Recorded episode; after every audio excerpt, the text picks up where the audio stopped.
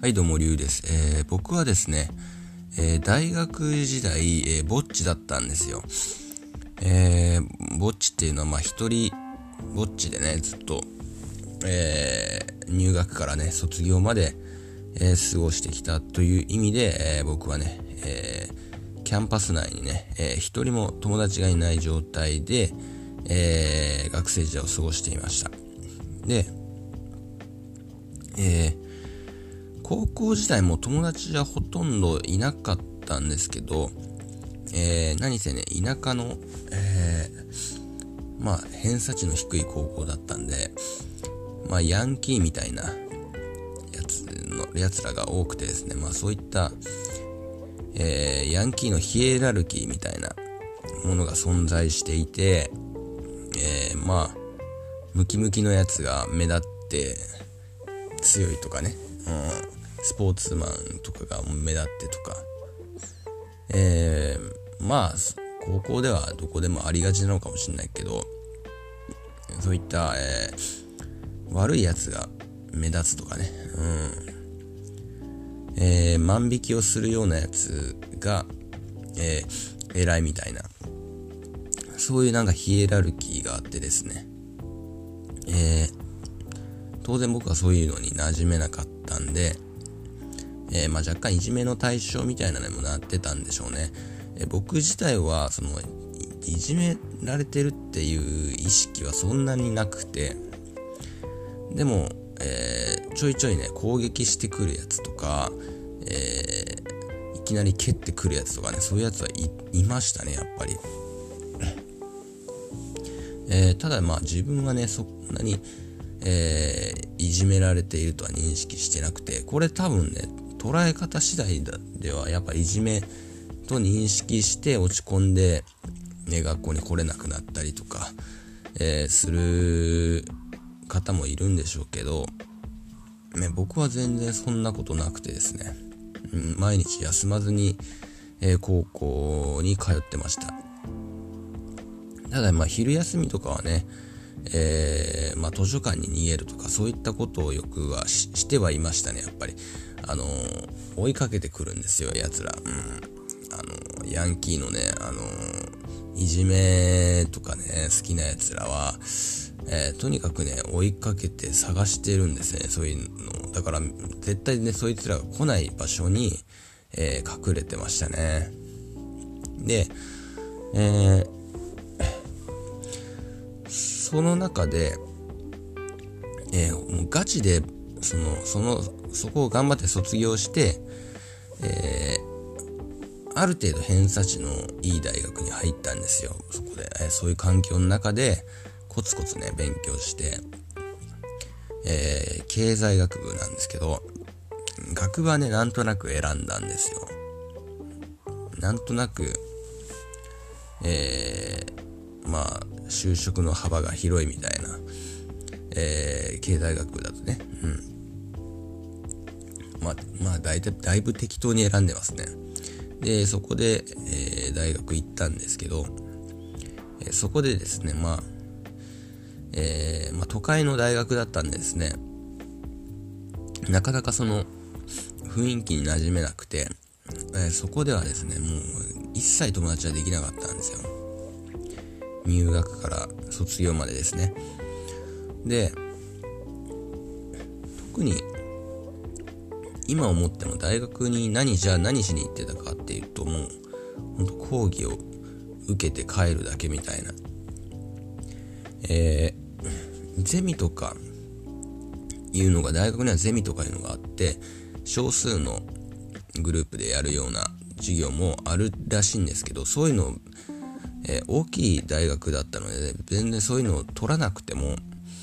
えー卒業論文とかも書かなくても別に卒業できるんですよ。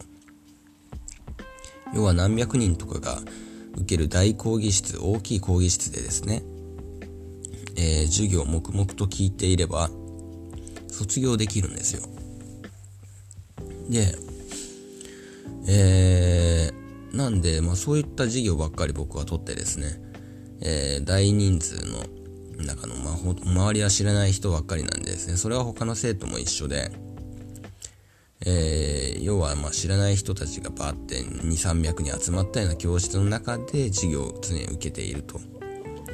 まあそういった環境なんでみんな別に友達を作ろうという意識はないんですよ。えー、なんでね、まあ友達と2、3人で授業を受けたり、1人で受けたりするっていう人がいる中で、僕もその中の1人として、えー、授業を受けていて、周りからも別に何の、あのー一人だからって怪しまれることもないし、違和感はないんですね、そこに。で、なんで、大学ってのはぼっちでも全然卒業できるし、一人ぼっちでもね、えー、全然違和感すらないと。まあ、周りにはもしかしたら自分、あいついつも一人だと思ってたやつが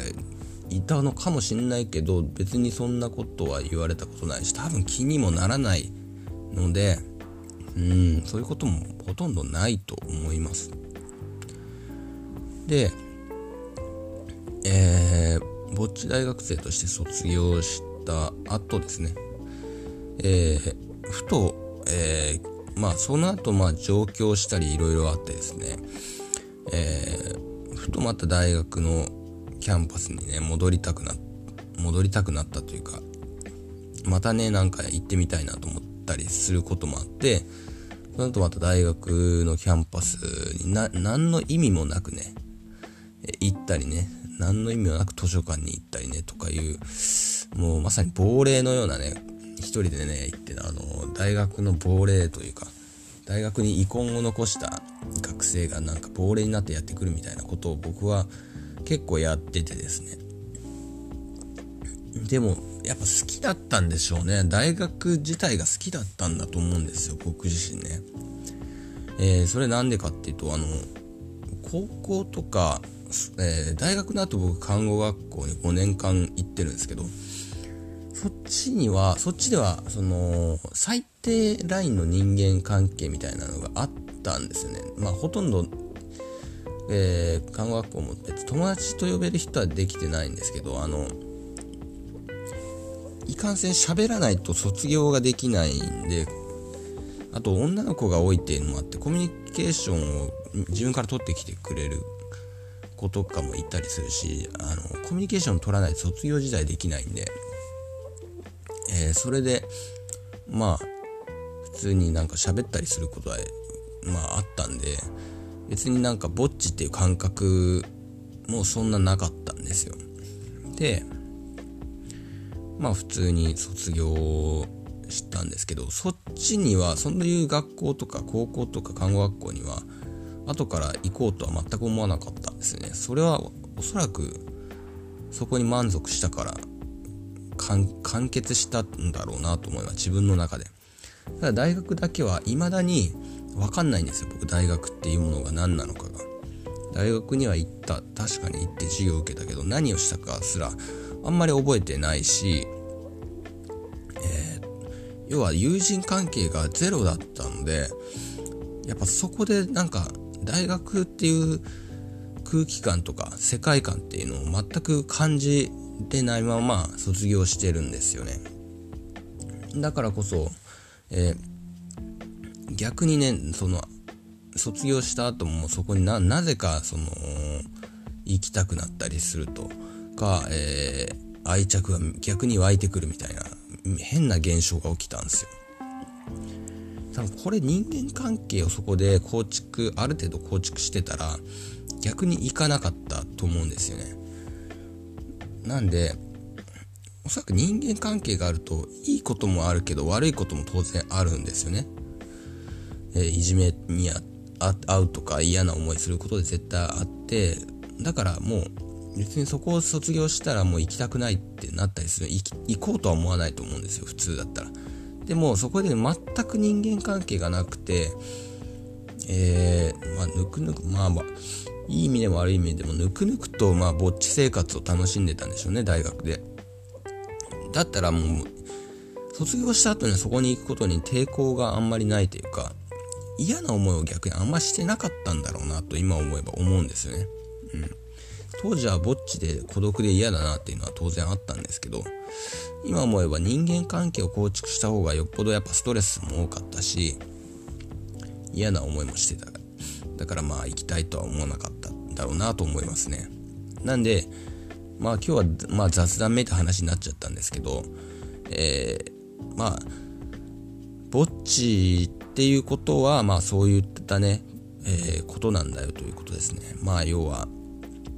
えー、後からもそこにね、またね、滞在したくなるような、えー、学校にね、また行きたくなるような、そんな、えー、感じをもたらしてくれる。それがね、えー、大学をぼっちで過ごすということなんだと思いますね。